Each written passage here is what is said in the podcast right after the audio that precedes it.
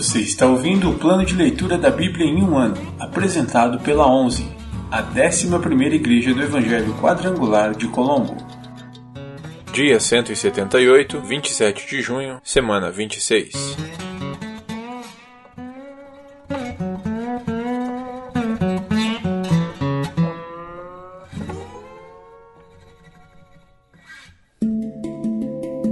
Novo Testamento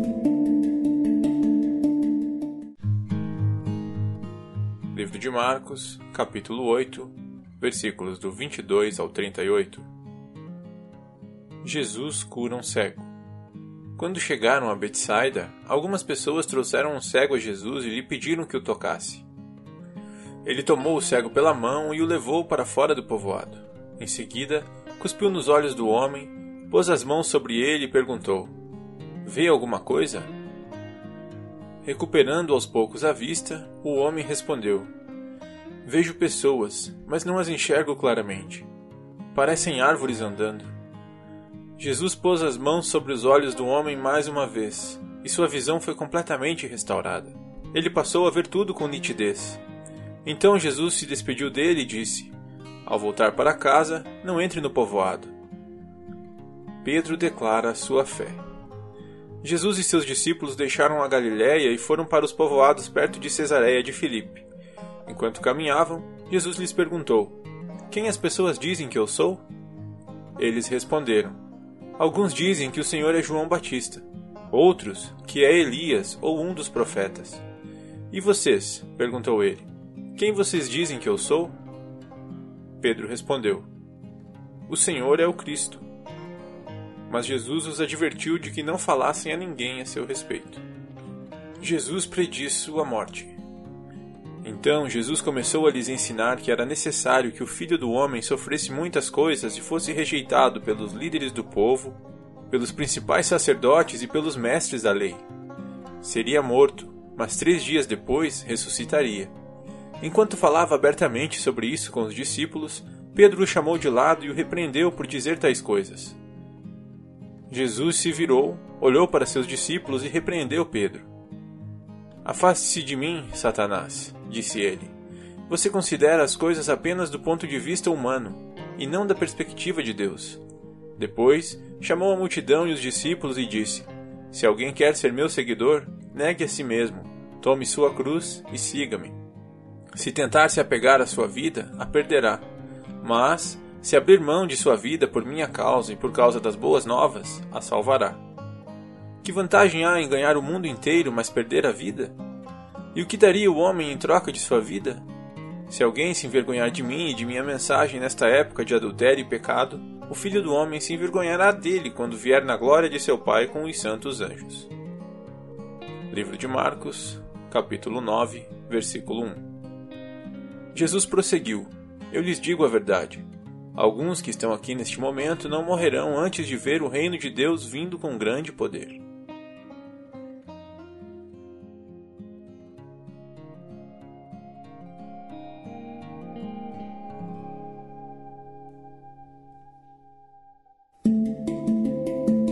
Antigo Testamento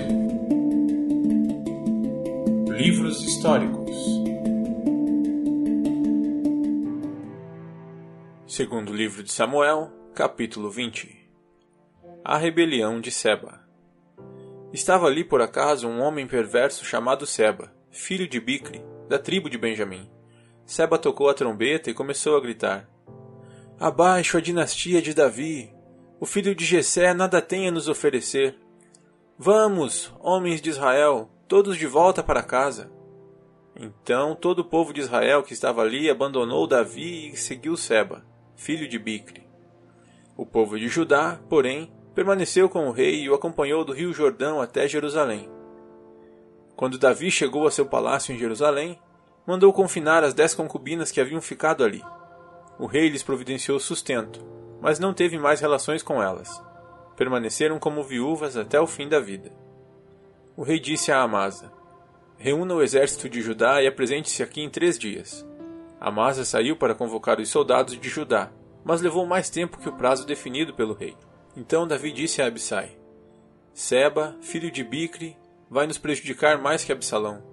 Leve minhas tropas e persiga-o antes que ele entre numa cidade fortificada, onde não possamos alcançá-lo. Os soldados de Joabe, junto com a guarda pessoal do rei e os guerreiros valentes, saíram de Jerusalém para perseguir Seba. Quando chegaram à grande rocha em Gibeon, Amasa foi ao encontro deles. Joabe vestia seu traje militar e levava um punhal preso ao cinto. Quando deu um passo à frente para saudar Amasa, tirou o punhal da bainha. Como vai, meu primo? disse Joabe, e o pegou pela barba com a mão direita, como se fosse beijá-lo. Amasa não percebeu o punhal na mão esquerda dele, e Joabe o feriu no estômago, de modo que suas entranhas se derramaram no chão. Joabe não precisou feri-lo outra vez, pois Amasa morreu rapidamente. Joabe e seu irmão Abissai deixaram o corpo ali e continuaram a perseguir Seba. Um dos soldados de Joabe gritou: Se estiverem do lado de Joabe e Davi, venham e sigam Joabe. Amasa, porém, estava estendido numa poça de sangue no meio do caminho, e os soldados de Joabe viram que todos paravam para olhar. Então um dos soldados o arrastou para fora do caminho, até um campo, e o cobriu com um manto. Com o corpo de Amasa fora do caminho, todos seguiram Joabe em perseguição a Seba, filho de Bicre. Enquanto isso, Seba passou por todas as tribos de Israel e, por fim, chegou à cidade de Abel Bet Maaca. Todos os membros de seu clã, os bicritas, se reuniram para lutar e o seguiram até a cidade. Quando os soldados de Joabe chegaram, cercaram Abel Bet Maaca. Construíram uma rampa junto às fortificações da cidade e começaram a derrubar o muro. Então uma mulher sábia da cidade gritou: Ouçam, digam a Joabe que se aproxime, pois desejo falar com ele. Quando ele se aproximou, a mulher perguntou: O senhor é Joabe? Sim, sou eu, respondeu ele. Então ela disse: Ouça sua serva com atenção. Estou ouvindo, disse ele. A mulher continuou. Antigamente era costume dizer: Se precisar resolver um desentendimento, peça conselho na cidade de Abel. Somos pacíficos e fiéis em Israel, mas o Senhor está prestes a destruir uma cidade importante de nossa terra. Por que deseja destruir aquilo que pertence ao Senhor? De maneira nenhuma, respondeu Joabe. Não quero arruinar nem destruir sua cidade. Não é essa a minha intenção. Quero apenas capturar um homem chamado Seba, filho de Bicre, da região montanhosa de Efraim, que se rebelou contra o rei Davi. Se vocês o entregarem para mim, deixarei a cidade em paz. Está bem, respondeu a mulher. Jogaremos a cabeça dele para você por cima do muro. Então a mulher levou o seu bom conselho até o povo. Eles cortaram a cabeça de Seba e a jogaram para Joabe. Ele tocou a trombeta, e seus soldados se retiraram da cidade. Todos voltaram para suas casas e Joabe voltou para o rei em Jerusalém. Joabe era o comandante de todo o exército de Israel. Benaia, filho de Joiada, era o comandante da guarda pessoal do rei. Adonirão era encarregado daqueles que realizavam trabalhos forçados. Josafá, filho de Ailude, era o historiador do reino. Seva era o secretário da corte. Zadok e Abiatar eram os sacerdotes. E Ira, descendente de Jair, servia Davi como sacerdote. Segundo o livro de Samuel, capítulo 21. Davi vinga os gibeonitas. Durante o reinado de Davi, houve uma terrível fome que durou três anos, e o rei consultou o Senhor a esse respeito. O Senhor disse: A fome veio porque Saul e sua família são culpados de terem matado os gibeonitas. Então o rei mandou chamar os gibeonitas. Eles não faziam parte do povo de Israel, mas eram tudo o que restava dos amorreus. Os israelitas tinham jurado que não os matariam, mas Saul, em seu zelo por Israel e Judá, havia tentado exterminá-los. Davi lhes perguntou: O que posso fazer por vocês? Como posso reparar o mal que lhes foi feito para que vocês abençoem o povo do Senhor? Os gibeonitas responderam: Prata e ouro não resolverão a questão entre nós e a família de Saul. Também não temos o direito de exigir a vida de ninguém em Israel. Que farei por vocês então? perguntou Davi. Eles responderam: Saul planejava nos destruir. Queria nos impedir de ter um lugar no território de Israel. Portanto, entregue-nos sete dos filhos de Saul, para que os executemos diante do Senhor em Gibeá, no monte do Senhor. Está bem, disse o rei. Farei o que me pedem. O rei poupou a vida de Mefibosete, filho de Jonatas, filho de Saul, por causa do juramento que Davi e Jonatas haviam feito diante do Senhor. Contudo, entregou-lhes Armone e Mefibosete, os dois filhos de Saul com Rispa, filha de Aiá, também entregou-lhes os cinco filhos de Merabe, filha de Saul, esposa de Adriel, filho de Barzilai de Meolá. Os homens de Gibeon os executaram no monte, diante do Senhor. Os sete foram mortos ao mesmo tempo, no início da colheita da cevada. Então Rispa, filha de Aiá, estendeu um pano de saco sobre uma rocha e ficou ali todo o período da colheita. Não deixou que as aves de rapina despedaçassem os corpos deles durante o dia e impediu os animais selvagens de os devorarem durante a noite. Quando Davi soube o que Rispa, concubina de Saul, havia feito, foi até o povo de Jabes de Gileade para reaver os ossos de Saul e de seu filho Jonatas. Quando os filisteus mataram Saul e Jonatas no monte Gilboa, o povo de Jabes de Gileade tinha roubado os corpos deles da praça de Bet-San, onde os filisteus os haviam pendurado. Davi trouxe os ossos de Saul e de Jonatas, e também os ossos dos homens que os gibeonitas haviam executado.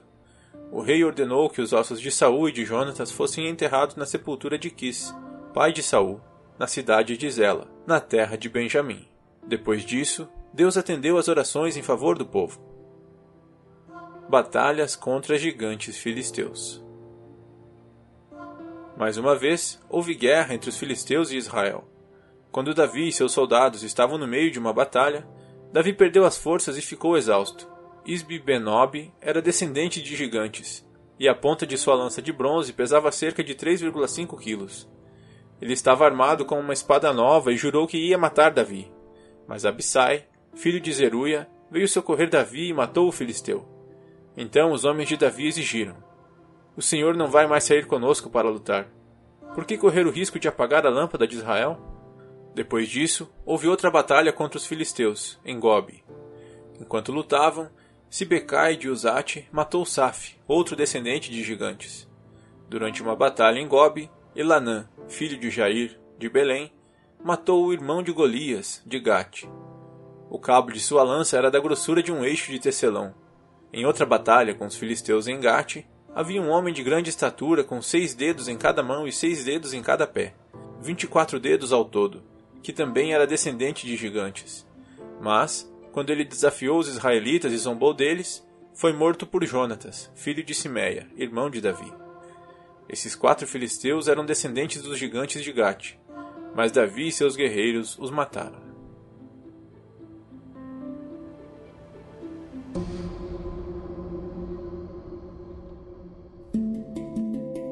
Profetas menores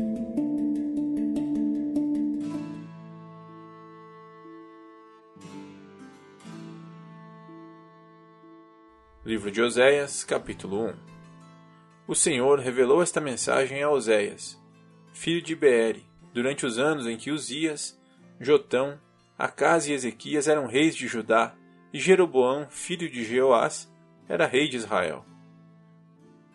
A esposa e os filhos de Oséias.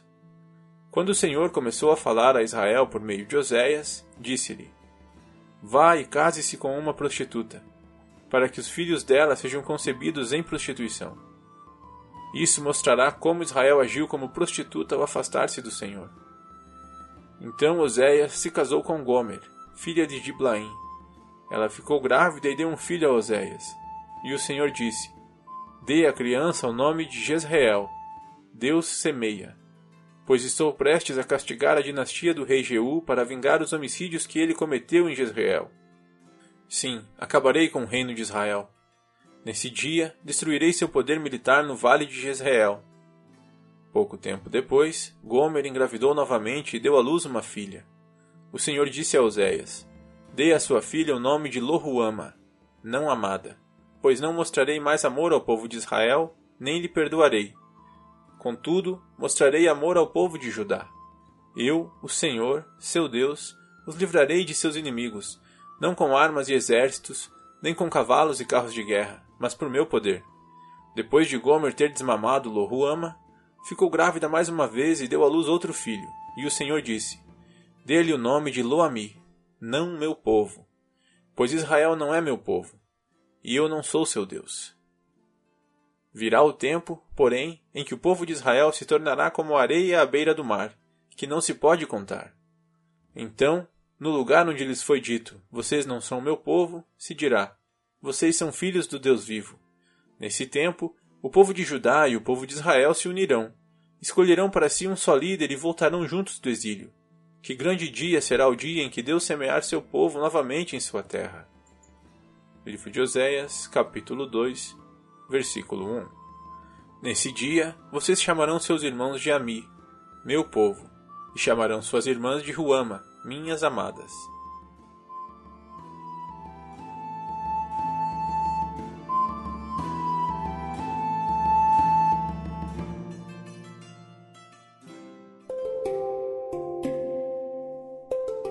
Versículo da semana.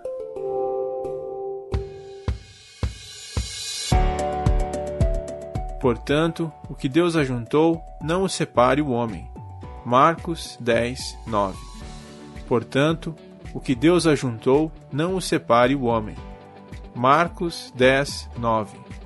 Portanto, o que Deus ajuntou, não o separe o homem. Marcos 10, 9.